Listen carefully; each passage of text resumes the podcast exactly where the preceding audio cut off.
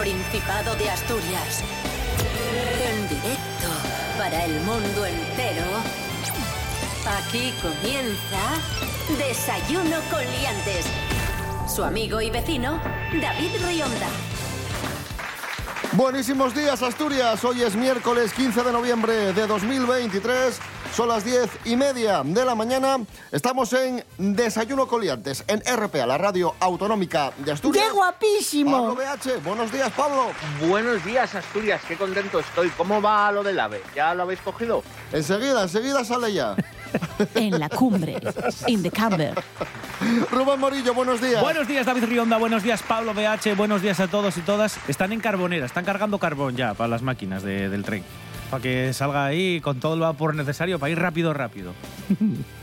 Hoy es 15 de noviembre, un Sí. día como hoy de 1971. Sí. En España empieza a funcionar el teléfono de la esperanza para atender a personas con problemas. Un 15 de noviembre de 1971. Esto ha sido una... Anda. ¡Efeméride! ¡Efeméride! Desayuno con liantes, ay, lere, lere, lere. Desayuno con liantes, ay, lere. Desayuno con liantes, ay, lere. Desayuno con liantes, ay, lere.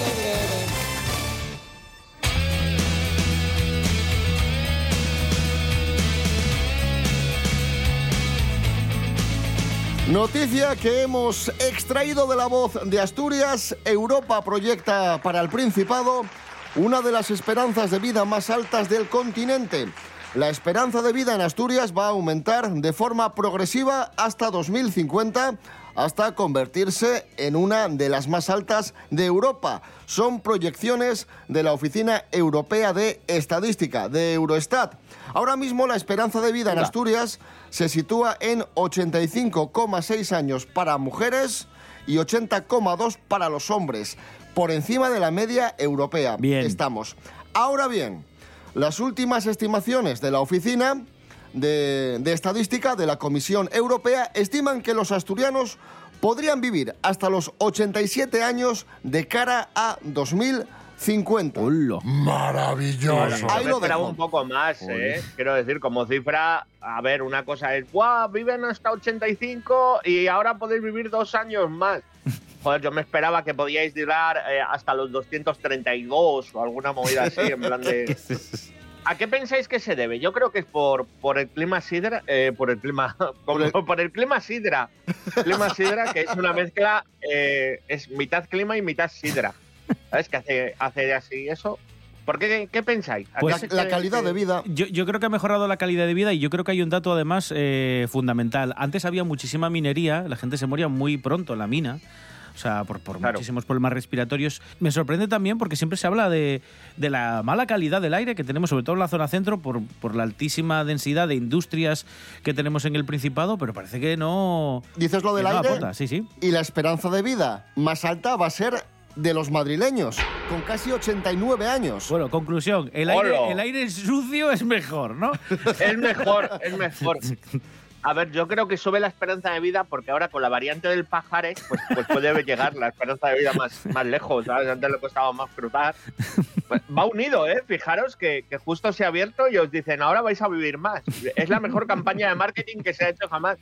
Están los de la Renfe encantados. Aquí hay, hay nivel. Aumenta la esperanza de vida, los asturianos vamos a vivir cada vez más y los árboles de Navidad son cada vez más grandes.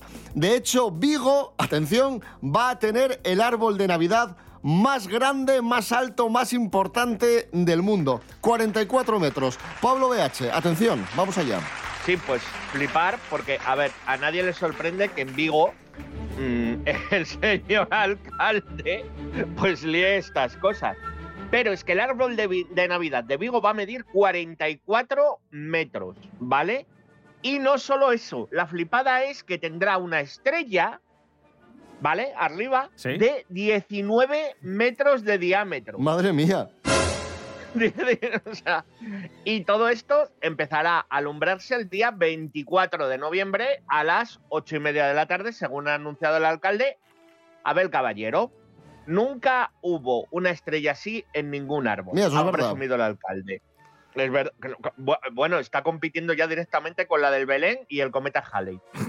Este año, este año le han salido competidores en Badalona con un árbol de 40 metros y en la, en la localidad cántabra de Cartes, cuyo árbol estrella, incluida, eh, estrella incluida quiere escalar hasta los 45 metros. Si esto lo logra Cartes, estoy seguro que el alcalde de Vigo va a estar toda la Navidad sujetando el árbol con la estrella por encima de su cabeza para que alcance 46 y que nadie le gane. Caballero entiende que con la estrella gigante Vigo gana la partida y que seguirá ganando.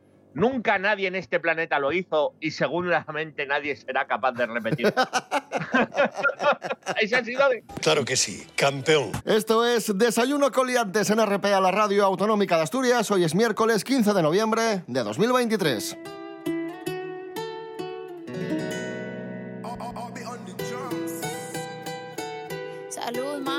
Vamos con noticia viral. Ojo a la original forma en la que una periodista de moda comunicó a sus padres que estaba embarazada. Sí, una chica que se llama Carmen y que, bueno, pues estaba esperando un hijo Carmen. y decidió eh, comunicárselo a su familia a través de notitas que poco a poco le iban dando pistas a los padres hasta que al final, hasta que al final cayeron en la cuenta de que su hija se refería a eso. Eh, decía, mira, pues va a ser un año de esperanza, eh, habrá una sorpresa en mayo, este tipo de cosas. Vamos a escuchar el, el fragmento, mirad, mirad qué, qué chulo. Este no lo podréis canjear hasta mayo de 2024.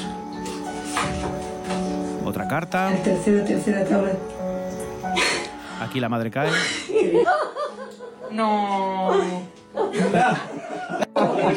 Y el resto de la familia. Lo hemos comentado por el camino. Sí, sí, han, han documentado, han grabado un vídeo. Bueno, le van dando pistas poco a poco. Hay gente que no se lo termina de creer porque no, no, bueno, pues, nada, pues no, no, no, no se lo creen. La chavalina es muy joven y nada, pues eh, eh, es algo que se está haciendo, yo creo ya por encima de nuestras posibilidades. Estamos empezando a ver muchos vídeos emotivos de chorra por cualquier tontería, ¿eh? Eh, En estos casos es muy bonito, pero yo creo que se está haciendo de más. ¿eh? Por favor, fuera el ñoñismo de las redes sociales. Por Dios. Por favor, innecesario. Yo me imagino a los padres imaginándose que con las notitas en plan de lo puedes canjear en tal mes, en plan de "Ay, que nos van a regalar un crucero. Y no, no, no, ahora es que tienes un nieto, fastidiate. ¿Sabes? No, hombre, enhorabuena. Aparece, y aparece Abel Caballero y dice, yo voy a tener cinco. ¡Cinco! Siempre más. Siempre. Siempre vais a lo puto negativo. Hablamos ahora de ecología. Estos son los países más ecológicos del mundo. Y ojo porque España está entre ellos. Ecología, cuando No serás mía. Perdón. Silvia Meana, buenos Vale, días. uy. Muy buenos días, liantes. ¿Cómo estamos? Hoy os voy a hablar sobre una investigación realizada el pasado mes de abril que revela cuáles son las naciones más verdes, sostenidas y comprometidas con el medio ambiente, analizando los datos de más de 30 países. Y es que la multinacional Drive Electric realizó un estudio en el que se tenían en cuenta factores como el número de vehículos eléctricos en carretera, así como la cantidad de energía renovable utilizada para poder determinar qué países son los más ecológicos del mundo. Los investigadores revelan las naciones que están trabajando para fomentar hábitos ecológicos y así avanzar hacia un futuro sostenible. En primer lugar nos encontramos con Suecia, que es el país más verde del mundo, seguido de Finlandia, Alemania, Suiza, Francia y España, quedándonos en un sexto puesto que no está nada mal. El top 10 lo completan Reino Unido, Japón, China y Brasil. Además de esto, el estudio destaca que España es el tercer país con mayor consumo de energía solar solo por detrás de Australia y Hungría. No obstante, España es líder mundial en producción de energía solar y se espera que la capacidad de energía solar de España experimente un fuerte crecimiento para el año 2030. ¿Y vosotros, liantes, cómo lo veis? ¿Os gustaría seguir creciendo en energías renovables? ¡Hasta la próxima! Gracias Silvia Meana. Vamos a escuchar ahora al rapero argentino Duki y la canción No da más, que ojo, es noticia porque se ha estrenado el videoclip de esta canción y ha sido rodado aquí en Gijón, en la playa de San Lorenzo. Duki no da más. Nos conocemos tanto y a veces somos extraños. Te pienso 360 días al año. Como algo que te hace tan bien, te hace tanto daño y no da más. Nos hacemos mal, pero no tan mal. Yo no soy un santo, pero bobardear. Seguimos así, no vamos a odiar y no da más. Tantos años vos y yo. No da más. Discutiendo sin razón. Y no da más. Harto de esta situación. Y no da más. Eh, yeah. Somos igual que estas canciones. Uno rompe corazones. Sé que no hay droga que para lograr que ella me perdone. Cuando me habla tu cuerpo, siento que tu alma no responde. Yo no soy como tu muerto, vivo dándote el doble. Pero no puedo entender por qué te pierdo. Me pierdo en mi mente y caen los recuerdos. Antes moría por verte y ahora por vernos. Sé que tengo que ser fuerte y siento que no puedo. Fuera de nuestros vínculos, fuera de nuestros títulos. No hay más película que nuestro amor con subtítulos. Seguimos dando círculos, haciendo el ridículo. Apenas terminamos, ya empezamos otro capítulo. Y no da más. Nos hacemos mal, pero no tan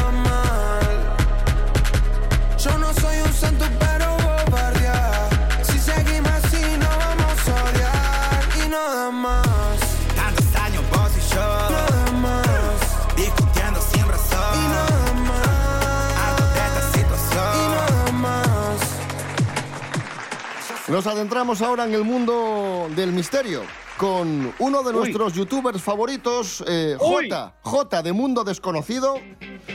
J de Mundo Desconocido, vamos a hablar de la Luna. Bien, Rubén, Pablo, para vosotros, ¿qué es la Luna? ¿Qué diríais que es la Luna? El satélite de la Tierra. O sea, es lo más básico, es la descripción más básica, ¿no? Bueno, es una teoría. Eh, No, no. Un, un satélite espía del planeta Humo. Bueno, vamos a escuchar a J de Mundo Desconocido. ¿Qué podría ser la Luna? ¿Puede ser la Luna una compleja máquina? Una máquina dejada hace eones aquí, en nuestra órbita, por alguna civilización muy avanzada técnicamente, una legendaria civilización que dejó, entre otras cuestiones, este gigantesco satélite artificial allí colocado y cuyo aspecto es totalmente natural. A ver, ¿podría ser una máquina como pregunta? No. Ya te lo digo yo, J, no. La Luna es sospechosa. A nosotros nos han contado que nuestra querida Luna, aunque aquí la vemos girar, que gira, gira sincrónicamente alrededor de la Tierra Eso es. y hacia ese movimiento, nosotros siempre vemos la misma cara. Es un efecto único en el sistema solar y quizás eso es lo más sospechoso que podemos encontrar. ¿Por qué siempre mira la misma cara? ¿Por qué nunca nos entrega ¿Eh? la parte posterior? ¿Qué hay detrás? Porque tú mismo has dicho que es sincrónica y que gira a la misma velocidad. Ya, ¿pero por qué? ¿Pero por qué? ¿Y por qué? ¿Y por qué no se muestra lo que hay detrás, eh? Pero sí, Claro, sí- ¿eh? sí se muestra. Eh, nosotros no lo podemos ver, pero ya lo hemos reconocido con muchas ondas. Vamos con las fuentes, vamos con las fuentes. Escucha, escuchad bien a J porque Sí. ahora ya llega la conclusión y, y la teoría. Vamos Va, allá. vamos allá. Ha habido muchos contactados que han recibido informaciones sobre la Luna diciendo, por ejemplo, que la Luna es un cuerpo que se dejó ahí por una legendaria civilización de origen más o menos reptil, que venía de un Los reptilianos. lejano mundo Sí. y que en los momentos en los que se colocó la Luna, Por favor. aquella civilización era un auténtico imperio. Y me estoy refiriendo a los reptiles. Esto, Claro, por supuesto, cójalo, como he dicho antes, como ciencia ficción. ¿O no? ¿Cómo O- que, o no. ¿Cómo, que o no? ¿O no? Claro, ah, claro, claro. ¡Ah! ¡Ah! Yo, yo ya me quedo ahí Pero- con la teoría. Es lo más sensato, ¿eh? Opinar que han sido unos reptiles súper inteligentes que lo dejaron ahí tirado. Eh, a lo mejor para ellos era como una neverita de, de camping que se han dejado y, y ahora andan buscándola. ¿Sabes? Me imagino esa civilización reptiliana. en los- Ay, ¿dónde habremos dejado la luna, tío? Que, y ahí visitando planetas. Pues hablando de dar la vuelta a la Tierra, amigos, amigas, vamos a conocer la historia de Ellie y Sandy, dos amigas que decidieron dar la vuelta al mundo tras quedarse viudas. Nos lo cuenta Lorena Rendueles. Buenos días, Lorena. Buenos días, liantes. Nunca es tarde si la dicha es buena, ya lo dice el refrán. Y eso han pensado Ellie y Sandy, dos amigas octogenarias que han decidido dar la vuelta al mundo en 80 días. Se conocieron hace más de 30 años en unas jornadas médicas. Sandy, por aquel entonces, se había quedado viuda y años después fue Ellie la que perdió a su marido, lo que les hizo retomar la relación volviéndose inseparables. Al principio las amigas hacían escapadas a destinos más cercanos, hasta que decidieron que querían rendir honor a su relación de amistad y a la promesa de viajar juntas cuando se jubilaran. Así que tras la pausa obligada por la pandemia e inspiradas por Julio Verne, emprendieron su aventura. Hasta el día de hoy han estado en la Antártida, las Islas de Pascua en Chile, el Machu Picchu en Perú, en Brasil, el Himalaya, Japón y varios destinos más. Han aprovechado las redes sociales, donde acumulan más de 60.000 seguidores, para enseñar los lugares donde han estado narrando sus anécdotas del camino, contar su estilo de viaje y dar consejos a las personas que quieran emprender una aventura como la suya. Dicen que son viajeras de bajo coste. De media pagan unos 25 euros por persona y noche por dormir. Prefieren hostales y sitios locales. Huyen de los paquetes de turistas y no hacen la ruta tradicional, sino que van por su cuenta, lo que les ha hecho ganar popularidad en redes. Si queréis saber más, podéis seguirlas en Instagram en Around the World 80 para coger ideas si estáis pensando en dar la vuelta al mundo. Hasta la próxima, liantes. Gracias, Lorena Rendueles. Y seguimos hablando de viajar en Desayuno con Liantes, de viajar alrededor del mundo. Una joven de Erasmus vuelve para dar una sorpresa a su madre. Y atención, ¿cómo reaccionó la madre? Pues nada, como, como si no la conociera. Eh, María Aguilar se llama esta chica, estudiando pues, de Erasmus en Italia. Regresa a casa para darle una sorpresa a su familia. Pica a la puerta del portal, ¿vale? A la puerta de, de casa, en el rellano. Y sucede esto, atención. Dice la madre, no me interesa. Pica otra vez. Ábreme. Mamá. Mamá. Mamá, soy yo.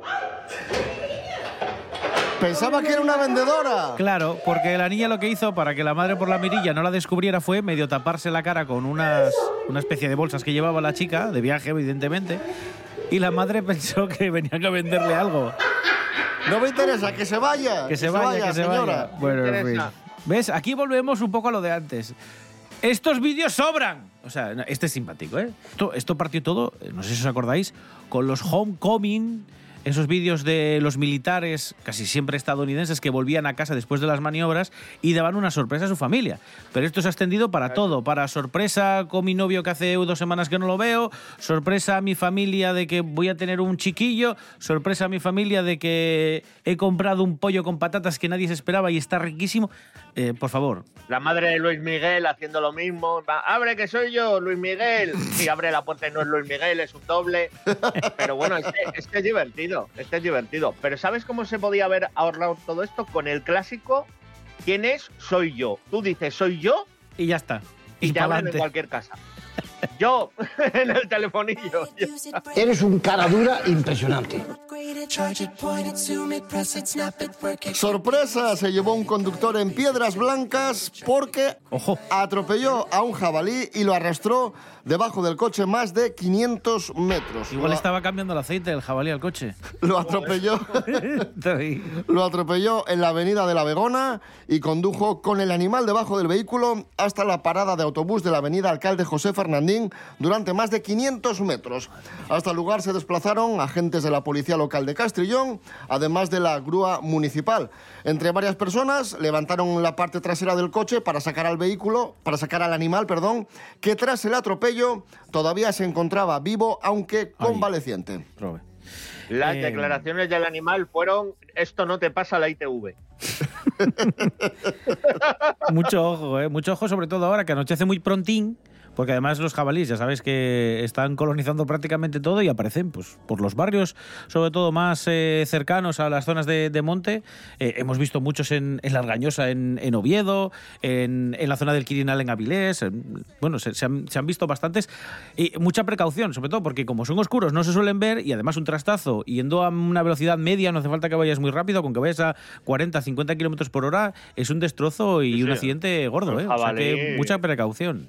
Cuidado con el jabalí, que es, es el, el acorazado de tierra de la naturaleza, porque esos bichos tú los ves, pero tienen una capa de, de piel y, y grasa y, y mala hostia que les envuelve, que, que eso te, te jode el coche, o en este caso, pues bueno, llevas 500 metros arrastrando el jabalí, que, que es lo que hay. Vamos a poner música asturiana a este miércoles 15 de noviembre de 2023. Ahí está Gestido y el tema Retroceder que estrena videoclip, un videoclip además muy chulo.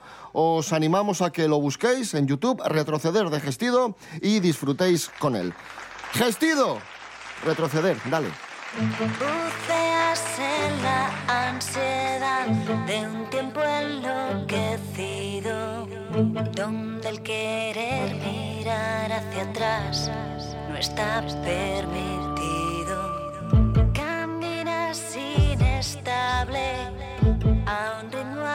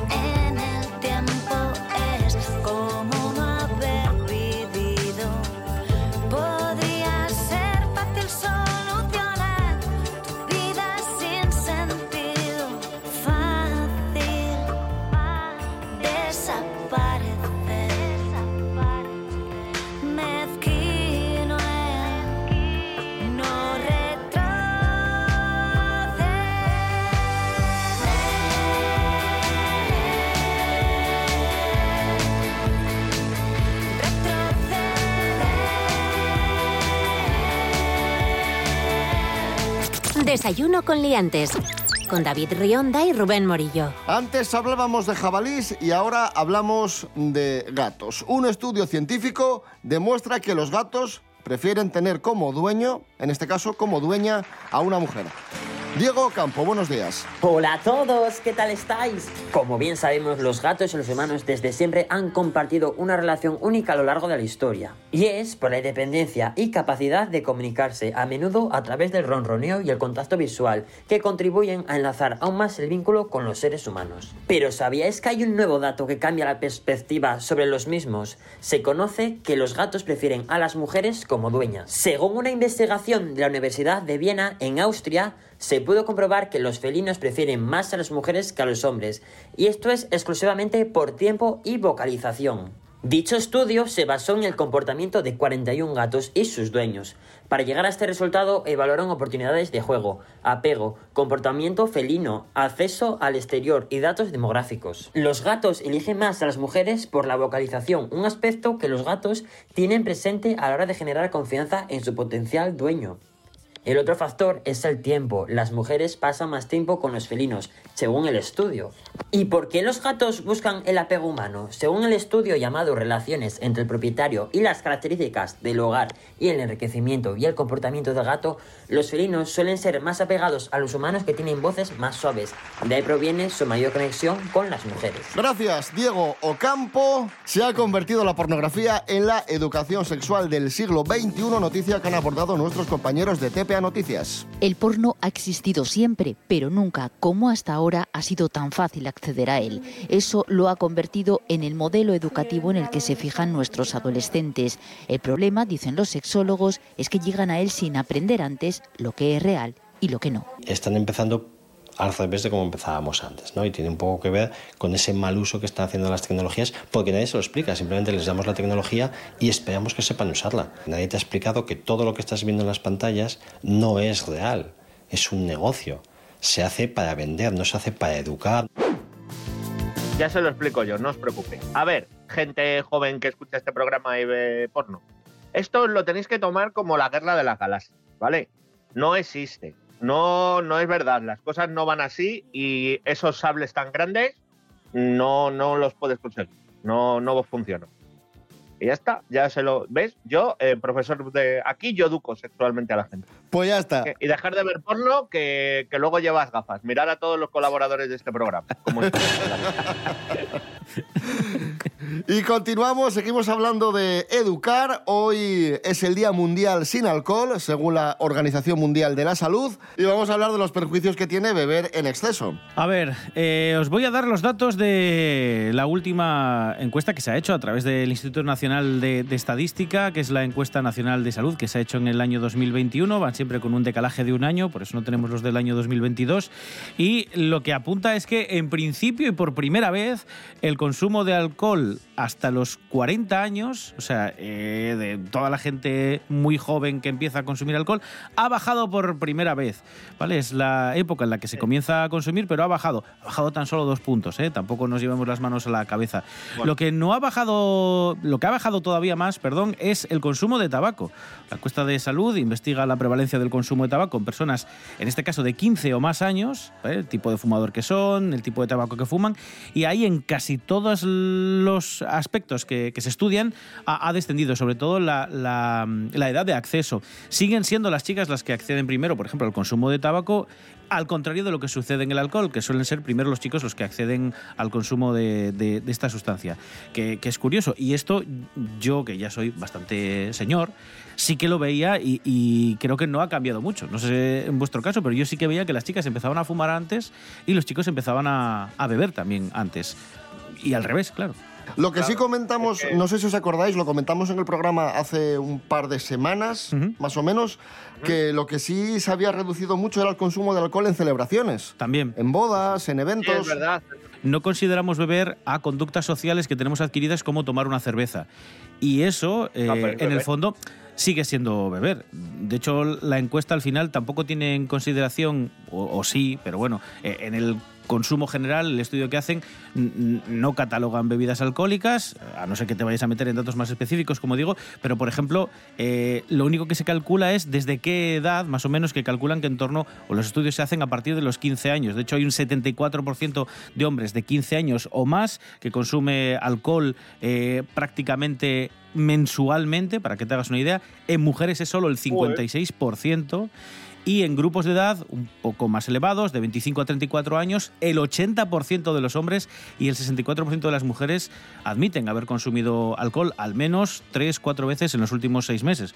Casi te sale también una vez al, mes. Y según esta encuesta, los hombres beben alcohol con más frecuencia también que las mujeres. Un 19% de los hombres bebe alcohol todos los días. Un 5,9% de las mujeres eh, consume alcohol a diario. Y luego un 25% de hombres y un 43% de las mujeres no han bebido nunca. Vamos con los perjuicios que provoca el consumo excesivo de alcohol. Ya sabéis que el alcohol afecta Terminar al... de colaborador en Desayuno con. Eh, Ya sabéis que- Escribir a tu ex. Eh, sigue, sigue, sigue. El consumo Perdón. excesivo de alcohol afecta al hígado, puede provocar problemas eh, como las inflamaciones hepáticas, eh, también falta de memoria, depresión, ansiedad, conductas agresivas, antisociales. Bueno, consumir alcohol en exceso es obviamente muy perjudicial para la salud.